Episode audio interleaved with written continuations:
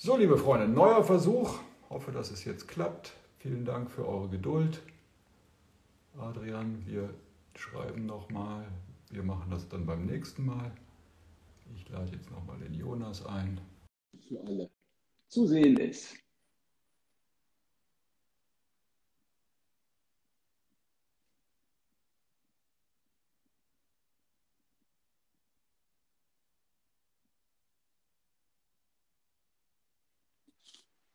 Ich hasse das, wenn das nicht funktioniert.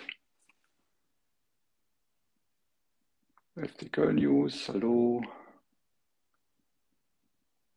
Hat einer einen guten Tipp für mich, warum das jetzt hier nicht geht?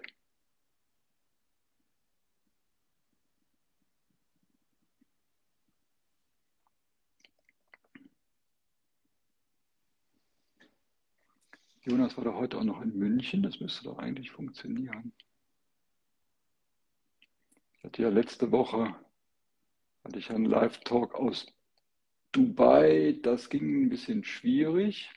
Ich kriege hier wieder die Meldung, Jonas kann nicht teilnehmen. Jonas, ist irgendwas mit deinem Account?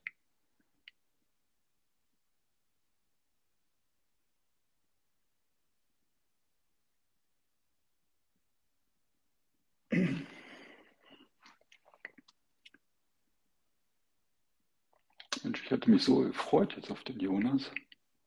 Habe auch so viele Fragen. Habe jetzt nochmal rausgeschickt, hoffe, dass das gleich klappt. Und mit der Chiara hat das auch am Anfang nicht funktioniert. Und dann hat sie so eine VPN-Leitung gemacht und dann ging das. Das war aber in Dubai. Und Jonas ist, wie ich weiß, in München. Also eigentlich müsste das gehen. Immer doof, wenn alle warten und denken, das gibt es doch gar nicht, wieso kriegt ihr das jetzt nicht hin?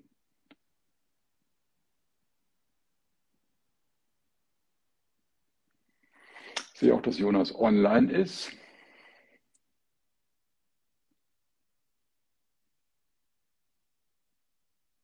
Jonas sieht zu, genau.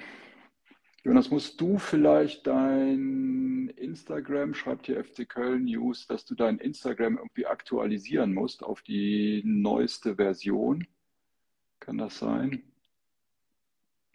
Ja, Jonas, ich habe deine Anfrage bekommen. Warte, ich bestätige die jetzt auch nochmal.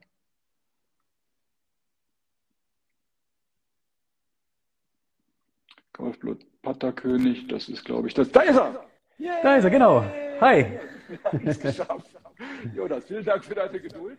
Ich weiß auch nicht, woran es gelegen hat. Wir haben ja jetzt gerade hier schon in der Community gewartet auf dich und auf mich natürlich genauso. Und ich habe nochmal die App neu gestartet. Da gab es nochmal so ein paar Tipps, ja, vielleicht nochmal irgendwie aktualisieren. Aber wir haben es ja geschafft. Ich weiß, dass du total beschäftigt bist und deswegen vielen, vielen Dank, dass du dir die Zeit genommen hast. Du bist jetzt seit ähm, gut zwei Wochen zurück. Erzähl mal, was, wie ist es dir ergangen, seit du, seit du wieder zurück bist? Ja, ich bin äh, am Montag vor, vor zwei Wochen wieder zu dir gekommen und ja. bisher war es so ein richtiger Medienmarathon. Also ich bin noch gar nicht so richtig angekommen und zur Ruhe. Ich habe seitdem ein Meeting, einen Vortrag oder ähm, Talkshow-Besuch nach dem anderen. Ähm, ist auch gut so, weil sonst geht einfach, sonst kommt auch die Erschöpfung, weil die, die Erschöpfung ist ja in allererster Linie auch äh, mental.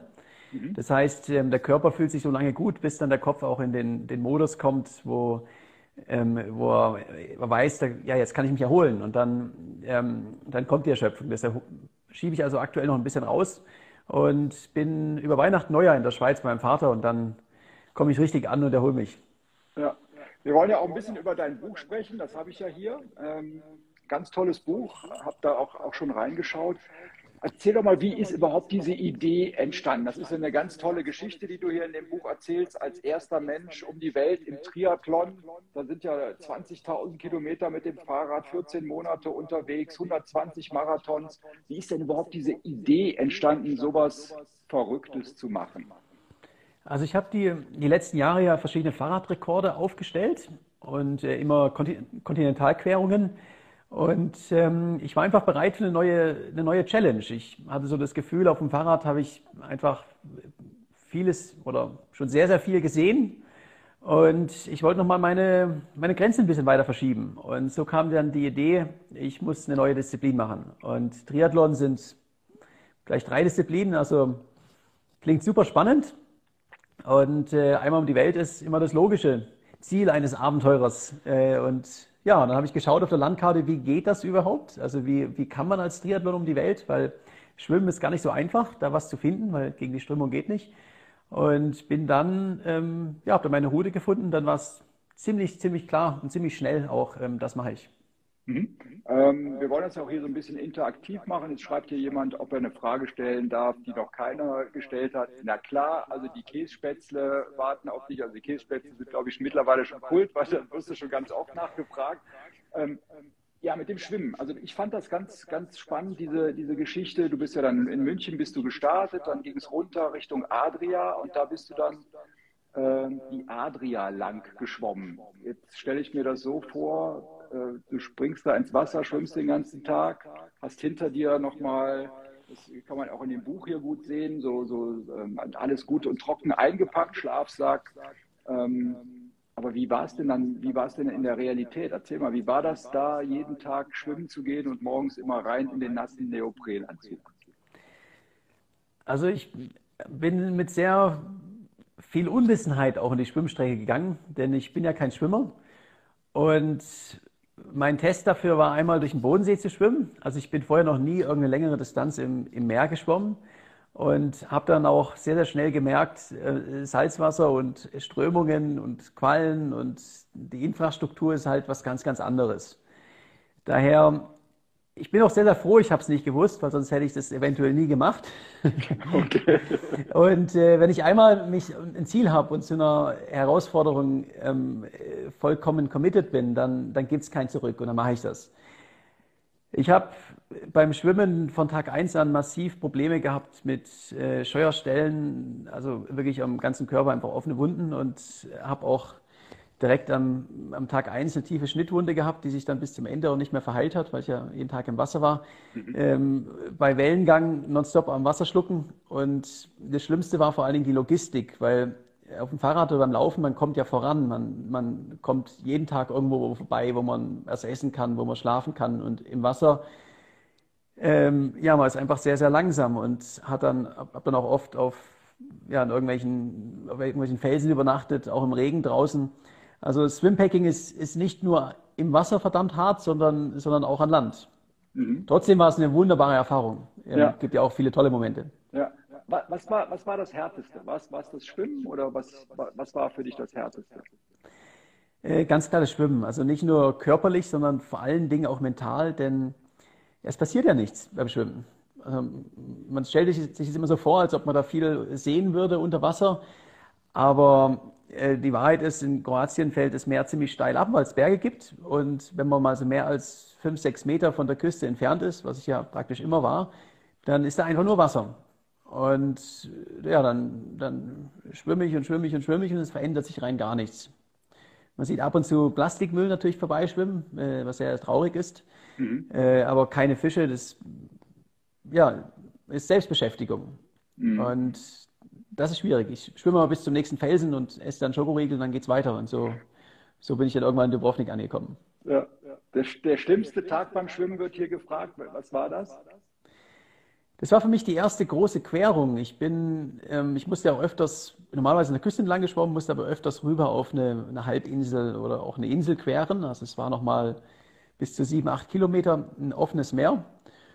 Und klar, ich kann nicht untergehen in meinem Neoprenanzug, kann mich auch übers Floß legen, aber es ist trotzdem so ein Gefühl, wenn man da draußen ist auf dem offenen Meer, was einfach sehr, sehr äh, unwohl ist. Mhm. Hatte ja auch kein Begleitboot dabei. Und bei meiner ersten Querung, das müsste Tag 5 im Wasser gewesen sein, da bin ich, habe hab ich mich verschätzt, da gab es eine Strömung und ich bin dann in die Dunkelheit gekommen.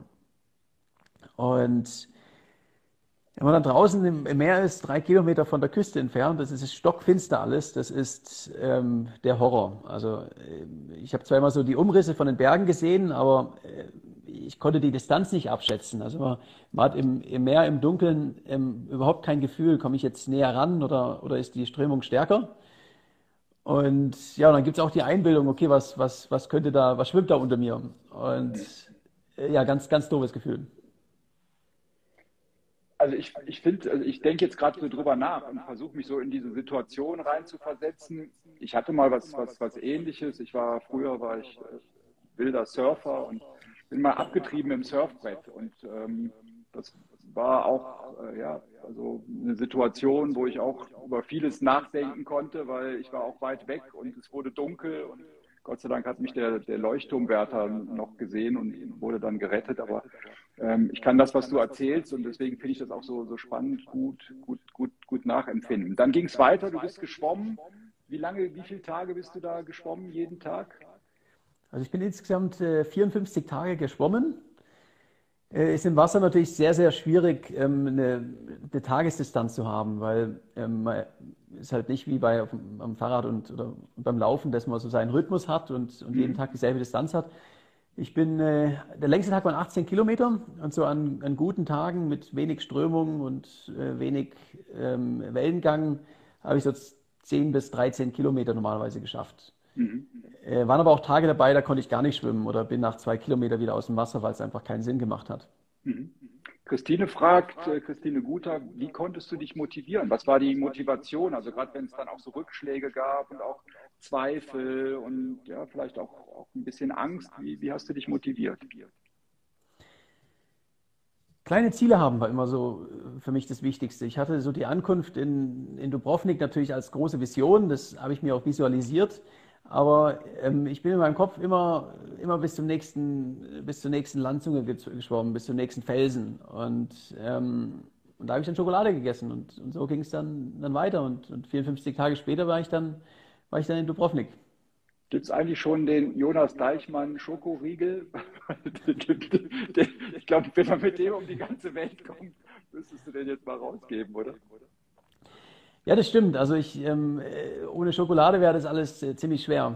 Aber das ist das große Geheimnis vom, vom, äh, vom Extremsport, wenn es dann wirklich lang und schwer wird. Das, man muss einfach die Ziellinie sehen, auch wenn sie sehr, sehr weit weg ist. Und wenn man an Tag 1 im Wasser Probleme hat und denkt sich, oh, da kommen noch über 400 Kilometer, dann ist das unglaublich demotivierend. Mhm. Daher ähm, kleine Ziele haben. Und mhm. für mich, wenn ich es bis zum nächsten Felsen schaffe, dann will ich dem Ziel ein kleines Stückchen näher. Mhm. Lukas fragt, gab es schon mal, gab es einen Punkt auf in den ganzen 14 Monaten, ähm, wo du gedacht hast, ich höre auf? Äh, nein, das gab es nie. Aufgeben war nie eine Option.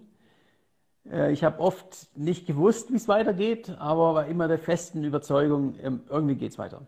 Mhm. Die Schokolade scheint zu interessieren. Was für Schokolade war es? Fragt dir jemand. Also ich liebe Snickers, das geht immer.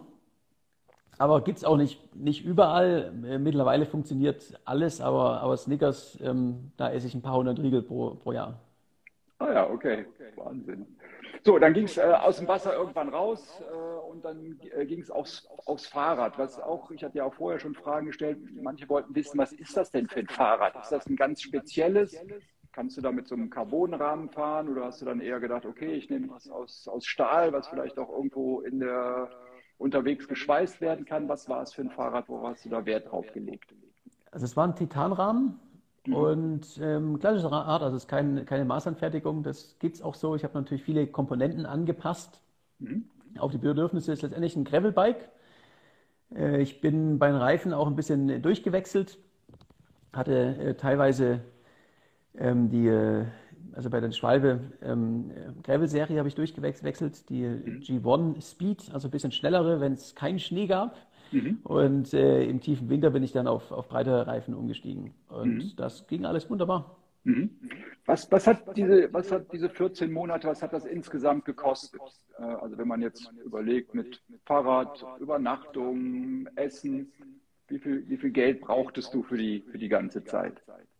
Ja, ist ganz schwierig zu sagen, weil ähm, ich gebe ja nichts aus für, für, für, Ausrüstung, ist ja alles gesponsert.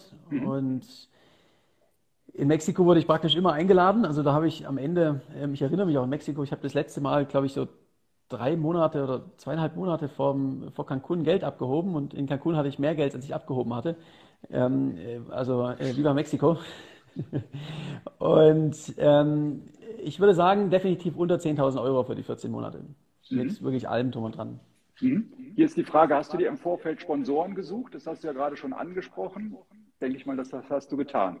Ja klar, es ist mein, mein Job. Ähm, ich mache das seit, seit vier Jahren und ähm, am Anfang habe ich natürlich, ist es auch schwierig. Ich habe die ersten Jahre, äh, die ersten zwei Jahre wirklich auch mehr von Ersparnissen gelebt als von meinen Abenteuern, aber mittlerweile ist es auch, äh, auch mein Job und äh, ich lebe von Sponsoren und äh, Vorträgen. Dann das Buch ähm, Das Limit bin nur ich und jetzt kommt noch ein, ein großer Film raus, läuft auch gerade auf der European Outdoor Film Tour und im April dann der, der große Valle la Pena Film kommt in die Kinos und äh, so von dem zusammen lebe ich letztendlich. Mhm. Jetzt hast du ja die ganze Welt gesehen und jetzt fragt hier jemand, ja, was hat, inwieweit hat dich das auch verändert und was bedeutet der Begriff Heimat für dich? Also zum einen gibt mir das Projekt unglaublich viel Selbstvertrauen, weil ähm, ich habe vorher viel erreicht, aber immer auf dem Fahrrad. Und ähm, jetzt habe ich auch gezeigt und auch für mich nochmal die Bestätigung bekommen, ähm, am Ende ist es Kopfsache. Mhm. Und äh, wenn ich wirklich was will und ähm, davon 100% überzeugt bin, dass ich das kann, dann, dann bin am Ende ich noch nicht das Limit. Also ich kann auch, ich meine, ich bin vorher äh, nie geschwommen und ähm, bin jetzt da 460 Kilometer durch die Adria geschwommen. Das heißt, äh, man muss es einfach nur machen. Das Schwierigste ist immer, an die, an die Startlinie zu kommen. Mhm. Und es gibt immer eine Lösung. Die Leute auf der Welt sind, sind super nett. Ähm, wir merken jetzt auch gerade in Corona, es gibt überall Krisen und ähm, ich wurde überall herzlich aufgenommen, ganz egal, egal wo es war. Mhm. Was hast du in den 14 Monaten am meisten vermisst, will ja einer wissen? Ähm, wie immer eine italienische Espressomaschine. Ähm, ich bin ein ganz großer Kaffeefan und ähm, habe äh, immer gerne so eine die kleinen silbernen Espressomaschinen, die man so auf, auf, auf ein Herz stellen kann, ja. aufs Feuer. Äh, das ist herrlich, aber ich bin Minimalist bei der Ausrüstung. Da ist einfach, einfach kein Platz dabei. Mhm. Und also Maultaschen, Cashspätzle, klar. Ja, okay, das genau. Das, das, das, das ist ja auch, ähm, gehört ja auch zu dir sozusagen. Ähm, dann bist du mit dem, mit dem Fahrrad ähm, weitergefahren. Ähm, da gibt es ja auch in dem Buch ganz tolle Bilder, wo du, äh, du siehst ja jetzt sehr human aus mit deinem, mit deinem Bart, mit so einem richtigen langen Rauschebart, total vereist. Ähm, wie war das? Also wir haben ja gerade so gehört, wie das beim Schwimmen war, Dunkelheit, Einsamkeit. Da war alles weiß. Wie, äh, wie war das mit der, mit der Einsamkeit, auch da umzugehen und mit den extremen Temperaturen, minus bis zu minus 40 Grad? Also Einsamkeit in der Natur ist was, wo ich überhaupt keine Probleme mit habe. Wenn ich draußen in Sibirien in meinem Zelt in der, in der Wildnis bin, dann ist es wunderschön und da, da fehlt mir auch niemand. Ähm, für mich ist eher so, also einsam habe ich mich eher gefühlt, wo es dann in Mexiko so, so der richtige Trubel war, wo dann wirklich teilweise auch mal 500 äh, Leute auf mich warten und, und mitrennen wollen und jeder zieht an mir und jeder will irgendwas. Das ist, und ich bin da ganz alleine und muss mit dem Ganzen umgehen. Das ist viel mehr auch ein Gefühl von, von, von Einsamkeit, finde ich. Also mhm. äh, kenne ich auch von, von früher, wo ich noch in München gelebt habe. Das ist eher so die Einsamkeit von der Anonymität auch, wenn man irgendwo in einem, an einem Ort ist. In der Natur mhm. äh, fühle ich mich nicht einsam. Mhm. Ich äh, habe mich natürlich trotzdem mal gefreut, gerade in Russland habe ich ja, also ich kann kein Russisch und mhm. niemand kann Englisch. Das heißt, ähm, dort habe ich auch mal ja, drei Monate praktisch mit niemandem reden können und habe mich dann natürlich schon gefreut, wenn dann wieder der Markus oder meine Filmcrew vorbeikam und ich immer wieder da jemand hatte, mit dem man reden kann. Mhm. Ähm, wie kann man das sich vorstellen? Also du warst nicht die ganze Zeit alleine, sondern klar, du hattest ja auch jemanden, mit dem du auch in Kontakt warst, aber wie, wie, wie, wie lief das dann praktisch ab? Also dein Vater war ja dabei, deine Filmcrew und dann sind die wieder abgereist. Wie, ähm, wie, wie war das dann faktisch?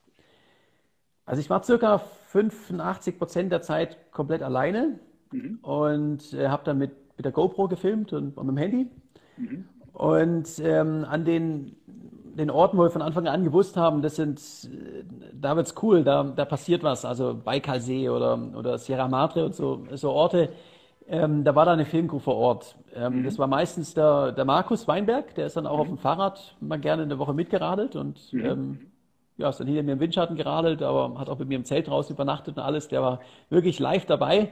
Hätte dir aber Windschatten geben können, oder? Äh, nee, das wollten wir nicht. Also es war ah, immer so die, okay. genau, es war immer so die, die Grenze. Ähm, ja, es ist immer schwierig, die Grenze zu ziehen, wo ist es Support und, und, und wo nicht.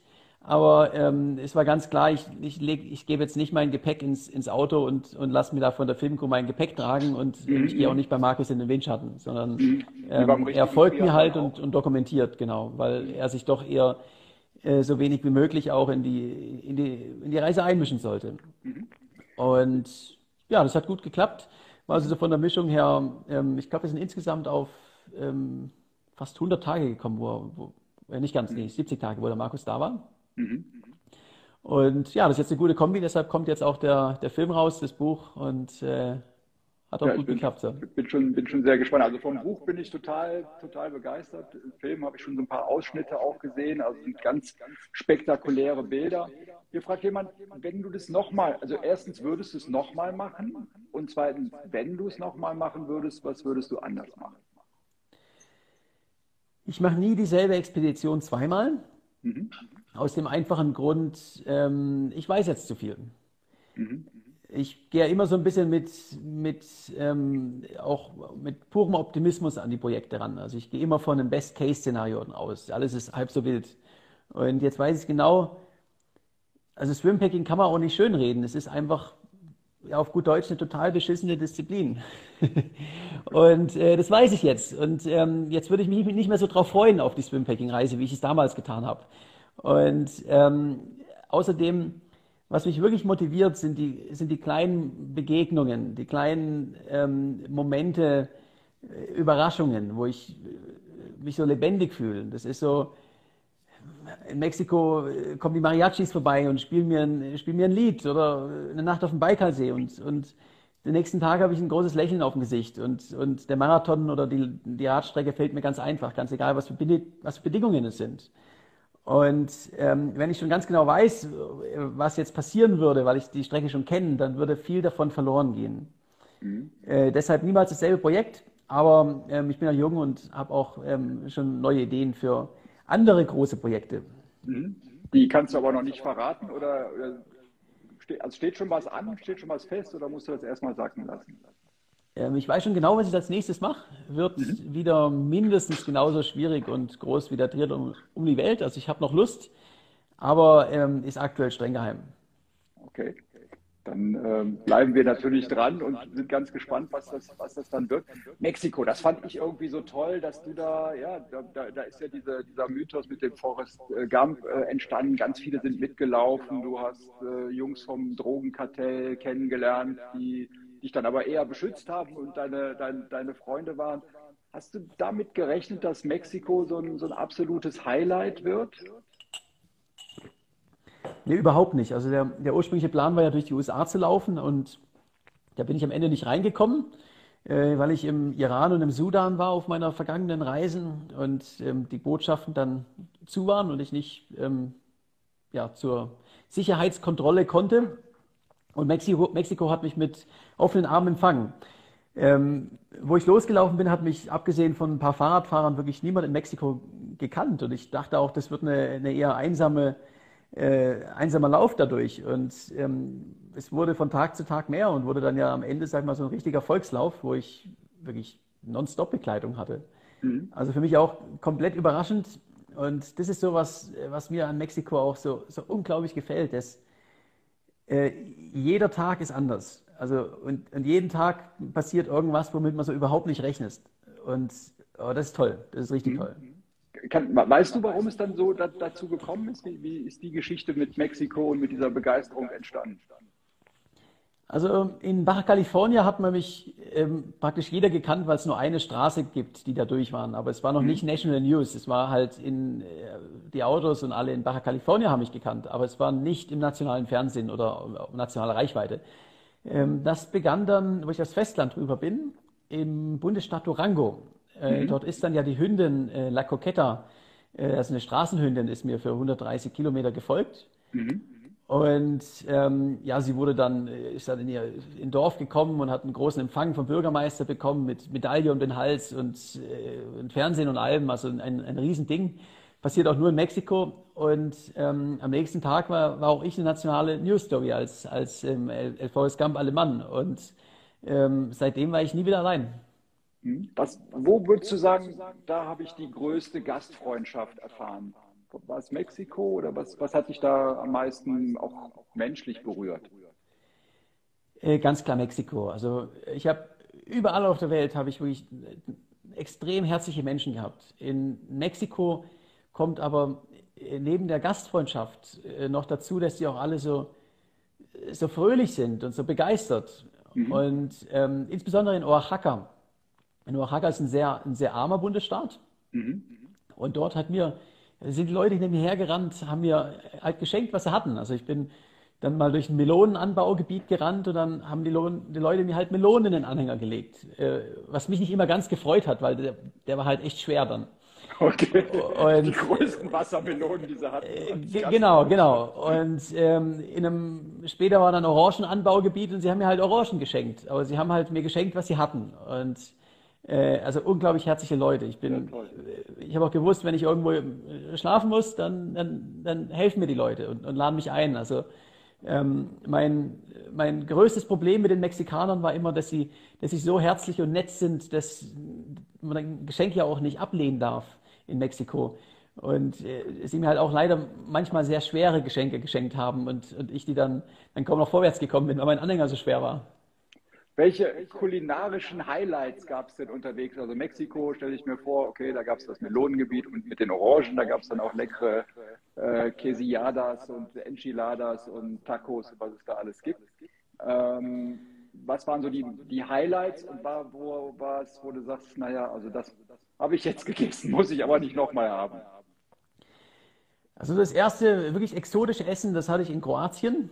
Ähm, da ich, bin ich in so ein kleines äh, Dorf geschwommen. Das Restaurant, die Küche war schon zu. Aber der Besitzer war dann, hat irgendwie Mitleid mit mir gehabt und hat mir dann äh, von seiner privaten Küche was hingestellt. Und das war ein Schafskopf.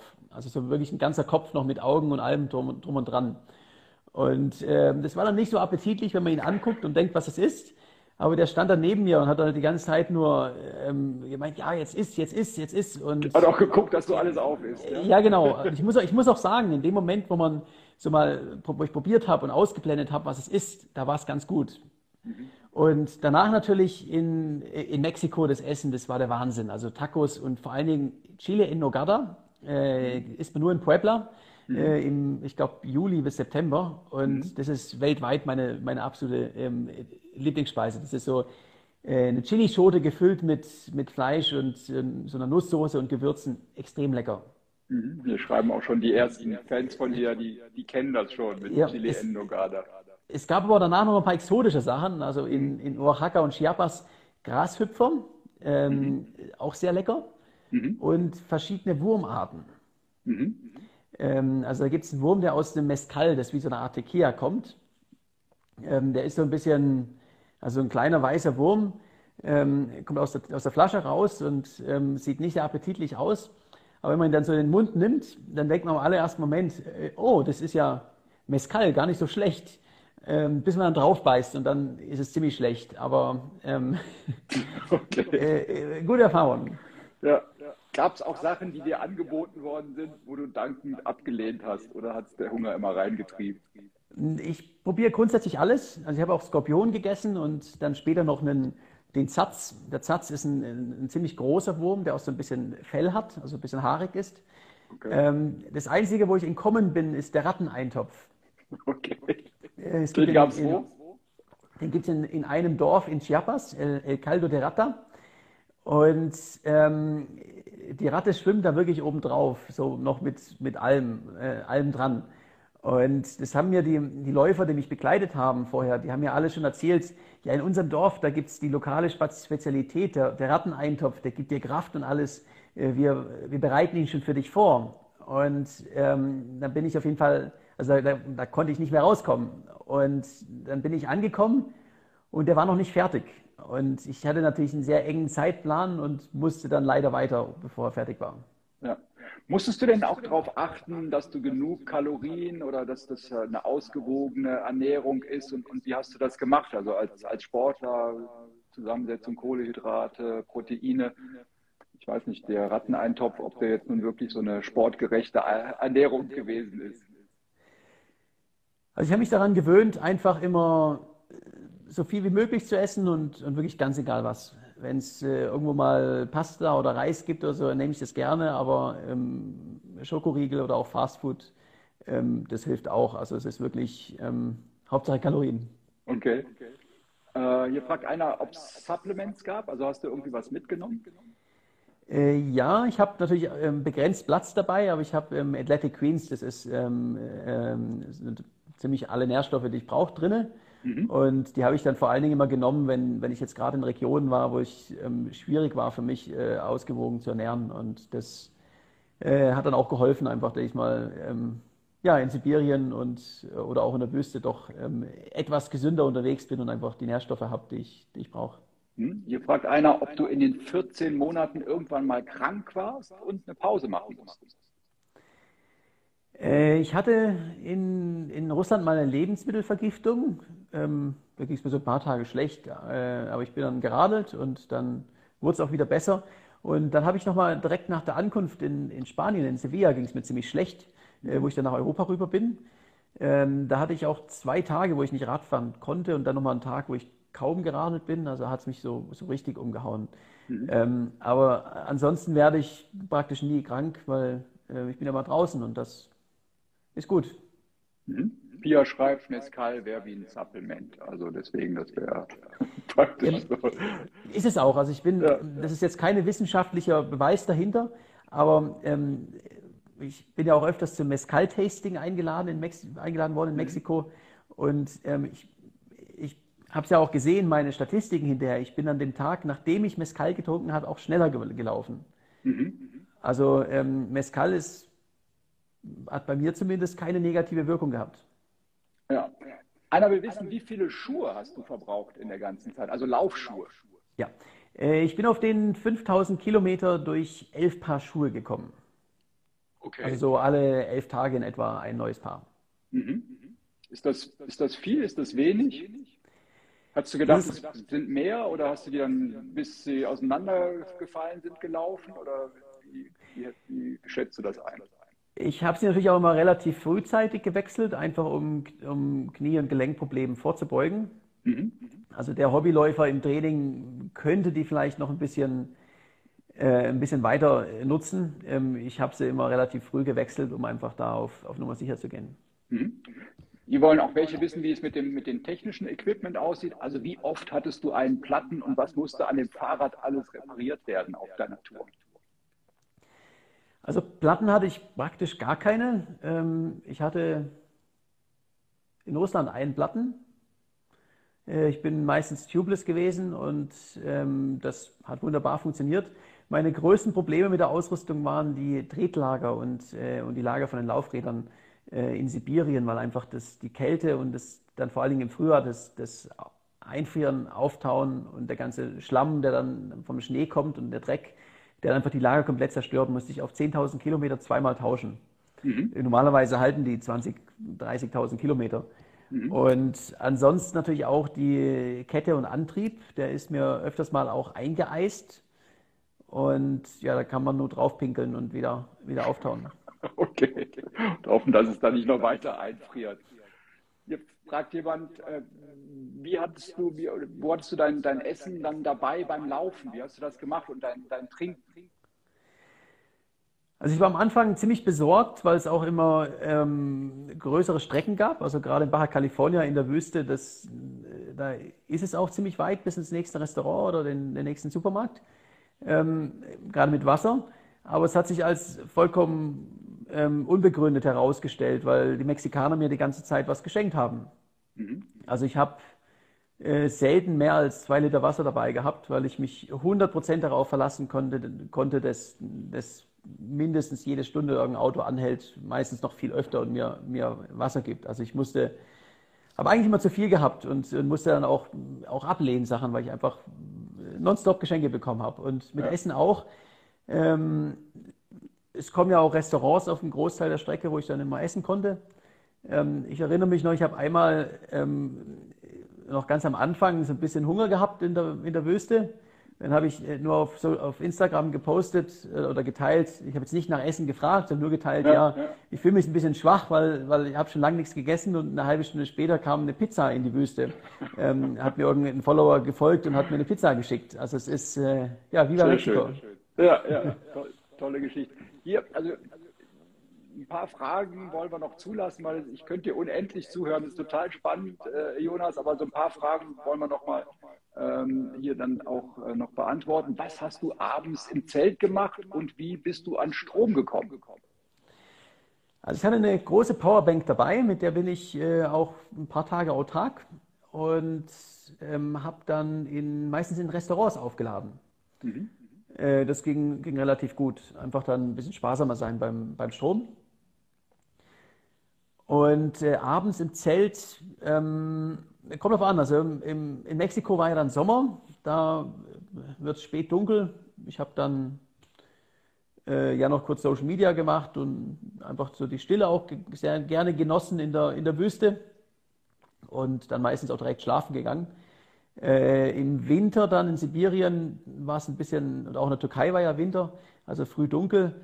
Äh, da ist dann natürlich noch viel Zeit da. Also ich kann ja nicht zehn Stunden schlafen.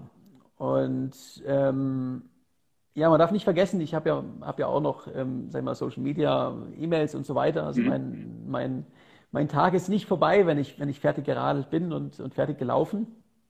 Ähm, das nimmt immer, kostet immer ein bisschen Zeit, klar. Dann öfters mit meinem Vater telefoniert und äh, auch Bücher gelesen, ja. Und ja, und dann mich ausgeruht. Mhm. Deine Fans wollen zwei Geschichten noch hören. Die erste Geschichte ist, warum wolltest du die Tochter vom Bürgermeister nicht? Ah, genau. Ich habe dann in Mexiko auch, auch immer öfters, wo ich dann da bekannt wurde, ähm, auch öfters Angebote bekommen ähm, von der Damenwelt und auch ähm, einmal von in, in Puebla, in dem, in dem Bundesstaat Puebla, bin ich in ein Dorf gerannt und ähm, da habe ich dann eine Einladung vom Bürgermeister bekommen zum, zum Essen. Und er hat dann irgendwann angefangen, ähm, ja, ich muss ja, ich muss ja ziemlich gute Gene haben, das wäre doch genau das Richtige für seine Familie. Und äh, er hat hier eine Tochter, in, äh, ja, die ein paar Jahre jünger ist als ich, aber, aber das, das wäre doch genau das Richtige. Ähm, ja, ich habe dann, hab dann Danken abgelehnt, weil ich, ich musste ja noch, um, noch die Welt umrunden. Okay, hast du dir die Tochter wenigstens angeschaut? Oder gab's ja, die saß ja auch beim Essen dabei. Also sie saß, saß okay. tatsächlich daneben und, und äh, er wollte uns äh, verkuppeln. Sehr schöne Geschichte. Und die Geschichte vom Drogenkartell, die wollen deine Fans auch nochmal hier hören. Wie ist das denn dazu gekommen, dass auf einmal Jonas Deichmann und das mexikanische Drogenkartell eine Freundschaft auf Zeit geschlossen haben?